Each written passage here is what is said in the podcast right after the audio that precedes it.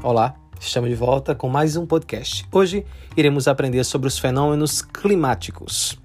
Bem, o clima consiste no comportamento do tempo de um determinado lugar durante um período de tempo longo, em média aí 30 anos. Sendo assim, o clima é a sucessão de diferentes tempos. Por exemplo, hoje em uma cidade o tempo pode estar frio e seco, enquanto na semana que vem o tempo da mesma cidade pode estar quente e úmido. Apesar disso, o clima dessa cidade pode ser classificado como quente e seco.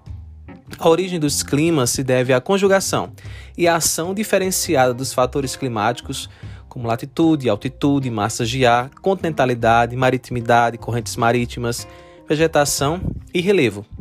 E nós temos um podcast é, sobre esse assunto, você pode conferir também é, em nossos podcasts anteriores. E aí, esses diferentes né, fatores climáticos, eles desencadeiam é, os elementos climáticos, como a temperatura, umidade, calor e pressão atmosférica, e assim originam climas distintos. Esses distintos climas podem ser representados a partir de climogramas, isto é, gráficos que destacam as principais características de temperatura e pluviosidade, informações fundamentais para o planejamento social e econômico das regiões. Além disso, devido à ocorrência dos fenômenos climáticos que podem alterar as características naturais dos mesmos, os climas podem também sofrer mudanças. Os fenômenos climáticos são processos aí naturais intensificados pelo homem que alteram o clima, né? também chamados de problemas ambientais. Podemos citar alguns fenômenos climáticos, como El Niño e a Laninha. O El Niño é um fenômeno natural que ocorre num período de aproximadamente 2 a 7 anos. Refere-se ao aquecimento acima da média de 3 a 7 graus das águas do Oceano Pacífico, próximas à linha do Equador, e a redução dos ventos alísios, que são ventos que sopram de leste para oeste na região equatorial. Normalmente, no hemisfério sul, os ventos alísios sopram em uma velocidade de média de 15 metros por segundo, aumentando o nível das águas do Oceano Pacífico nas proximidades da Austrália e que é de 50 centímetros maior que a das proximidades da América do Sul. Além disso, esses ventos provocam correntes que levam as águas superficiais que são quentes nesta direção. Quando o El Niño ocorre, a velocidade dos ventos alísios diminui para aproximadamente 2 metros por segundo e o nível das águas se eleva em direção à América do Sul.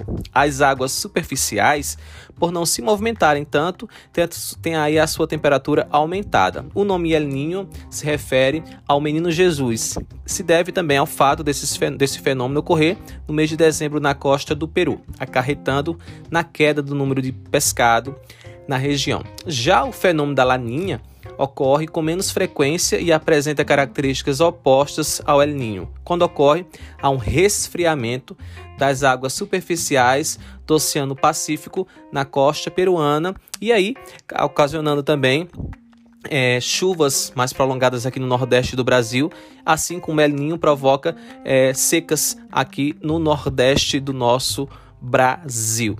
Agora, o que seria inversão térmica. A inversão térmica é um fenômeno natural que ocorre principalmente nos grandes centros urbanos industrializados. Ele consiste no impedimento de circulação do ar frio, que é mais denso, né, devido a uma camada de ar quente menos densa, o que provoca a alteração da temperatura essa camada de ar frio concentrada próxima à superfície impede que o ar circule, concentrando aí os poluentes e formando uma camada de gases oriundos das indústrias e da queima também de combustíveis pelos automóveis. Esse fenômeno ocorre principalmente durante o inverno, época em que naturalmente o ar próximo à superfície é mais frio e as chuvas são menos frequentes, o que, claro, agrava a questão da circulação do ar e dificulta a dispersão dos poluentes. Dentre os efeitos desse fenômeno podem ser destacados doenças respiratórias e intoxicações.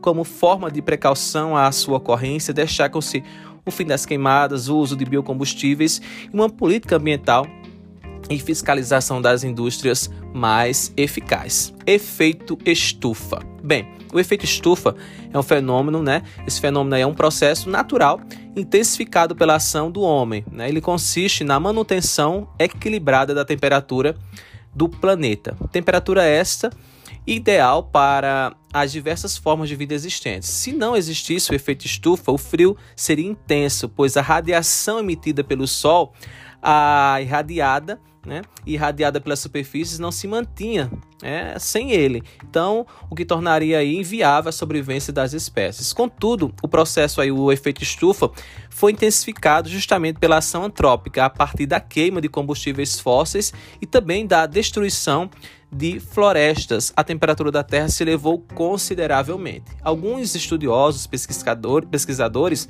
eles também afirmam que essa elevação da temperatura pode aí gerar o derretimento das calotas polares e aumento do nível dos mares, resultando aí no possível desaparecimento de cidades litorâneas, além da extinção de espécies vegetais e animais. Por outro lado, essa situação também pode ser minimizada com a adoção de medidas que visam a redução da poluição ambiental, como o acordo de 1997, em que os países visavam uma redução da emissão de gases poluentes conhecidos aí como Protocolo de Kyoto.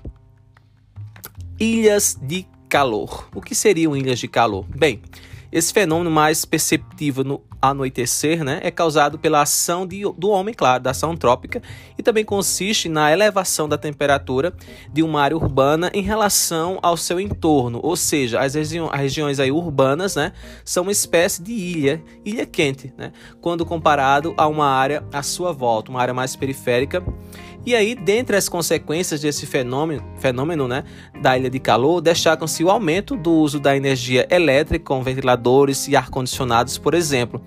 A questão também da, da questão de prédios, edifícios, ruas asfaltadas, pouca vegetação nesses centros urbanos, solos impermeáveis, né, impermeabilidade do solo e outras características inerentes às ilhas de calor. Uma solução encontra-se o estímulo à existência né, de áreas verdes também nos centros urbanos. Agora, chuvas ácidas.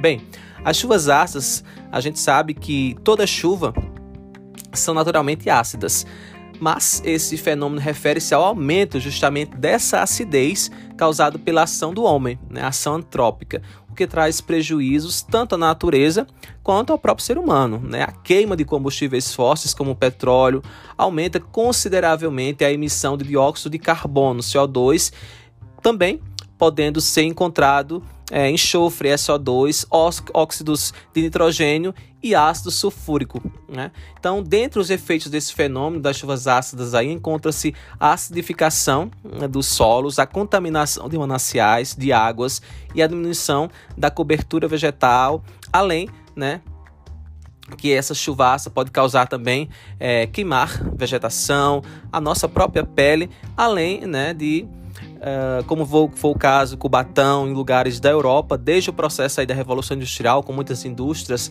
né, estátuas, monumentos históricos. Esse, essa chuva ácida pode causar também esse prejuízo, né, bem forte, é bem importante ser lembrado. E aí também a gente pode destacar, né, a questão do climograma, né, foi citado anteriormente, e o climograma é a forma gráfica utilizada para que as principais características dos climas sejam também expressas de forma clara e simples, podendo verificar a periodicidade e variação dinâmica, né, do clima, né, dada aí de qualquer região. Então, trata-se, portanto, de um instrumento, o climograma, que apresenta as oscilações atmosféricas de uma região ao longo aí de 12 meses, auxiliando na observação e caracterização também dos diferentes tipos climáticos, além, claro, da organização e planejamento social e natural. Sua construção é formada por três eixos. O eixo na vertical, posicionado do lado esquerdo, geralmente expressa a pluviosidade em milímetros, enquanto o eixo vertical, posicionado do lado direito, geralmente expressa a temperatura. Por sua vez, o eixo na horizontal expressa os meses do ano. Cabe destacar que a pluviosidade é representada por barras e as médias mensais de temperatura são representadas aí por uma linha contínua.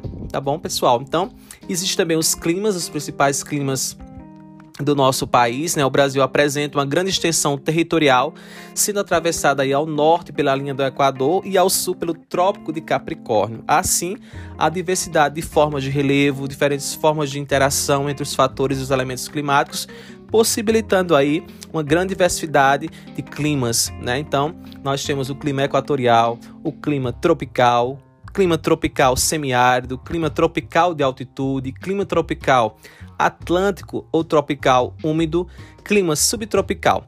Esse, todos esses climas também já foram abordados em podcasts anteriores, você também pode conferir. Então é isso, a gente encerra por aqui mais um podcast. Espero que vocês tenham gostado desse breve resumo. E é isso. Abraço e até o nosso próximo encontro. Eu espero você. Até lá.